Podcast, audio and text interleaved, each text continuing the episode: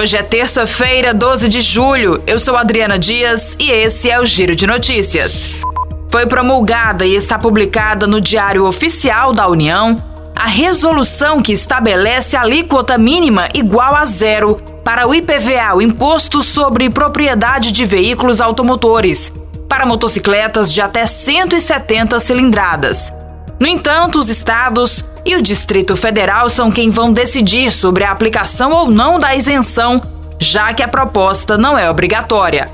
Apesar de entrar em vigor na data da publicação, a resolução só vai produzir efeitos a partir de 1 de janeiro de 2023.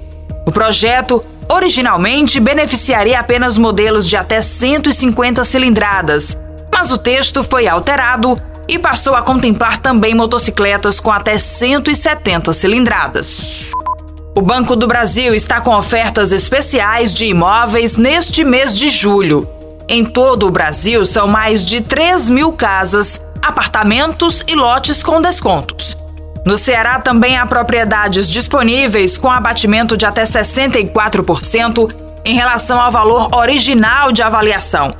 Os imóveis à venda estão nos municípios de Pacajus, Horizonte, Penaforte, Barro e Quixeramobim. O maior deságio é para uma casa localizada no município de Penaforte, que está à venda por R$ 31.500, muito abaixo do valor inicial de R$ 88 mil. Para conferir as oportunidades, o interessado deve acessar o site do banco, onde podem ser conferidas informações mais detalhadas, como o endereço de cada propriedade, quantidade de quartos e tamanho da área. O processo de compra pode ser feito inteiramente online. Para aproveitar o fluxo de turistas da alta estação, lojistas da Avenida Monsenhor Tabosa promovem nos dias 15 e 16 de julho um bazar com descontos de até 70% em roupas, bolsas, calçados e acessórios. As lojas vão funcionar das 9 da manhã até as 8 horas nos dois dias.